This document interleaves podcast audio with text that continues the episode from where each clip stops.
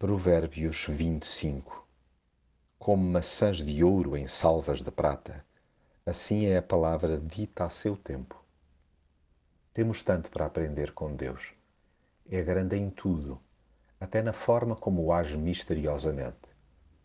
Extraiamos também proveito dos sábios que raciocinam sobre os grandes segredos da vida. E por mais impenetráveis que nos pareçam os seus pensamentos, tomemos devida nota sobre as conclusões empíricas a que chegaram. Prontifiquemo-nos a purgar as impurezas alojadas em nós, a fim de nos tornarmos autênticas obras de arte. Atenção, pois, às areias que emperram o funcionamento saudável de qualquer comunidade familiar, desportiva, académica, empresarial e até de fé.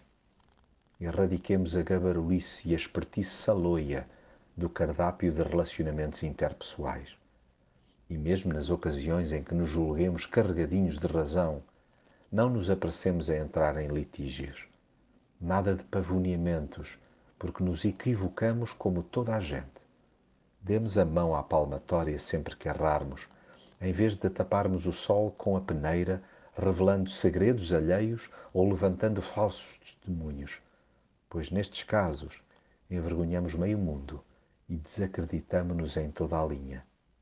A mentira faz tanto mal como um pau, uma espada ou uma flecha aguçada. Referíamos a língua e usemo-la com mestria. Uma palavra dita a tempo é tão preciosa como maçãs de ouro esculpidas em prata, incluindo a repreensão que muitos consideram uma intromissão detestável, mas que é de valor incalculável e pode ser altamente refrescante.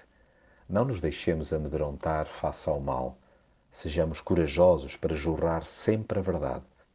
Haja decoro no que se partilha, sem autoelogios bacucos. Polvilhemos os diálogos em que nos envolvemos com paciência e palavras suaves, amaciando o coração dos nossos interlocutores.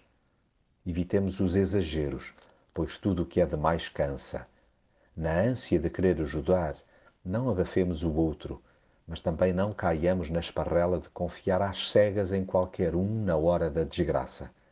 Cuidado para não darmos cabo de amizades de tanto nos intrometermos, nem de teorizarmos auxílio diante das tribulações de alguém. Abracemos o lema que Jesus afamou: se o teu inimigo tiver fome, dá-lhe de comer. Se tiver sede, dá-lhe de beber. Procedendo assim, fazes-lhe arder a cara de vergonha. O Senhor te recompensará. Insistamos no caminho da simplicidade e da paz, começando pelo nosso coração. Como uma cidade sem defesa nem muralhas, é o homem que não domina os seus impulsos.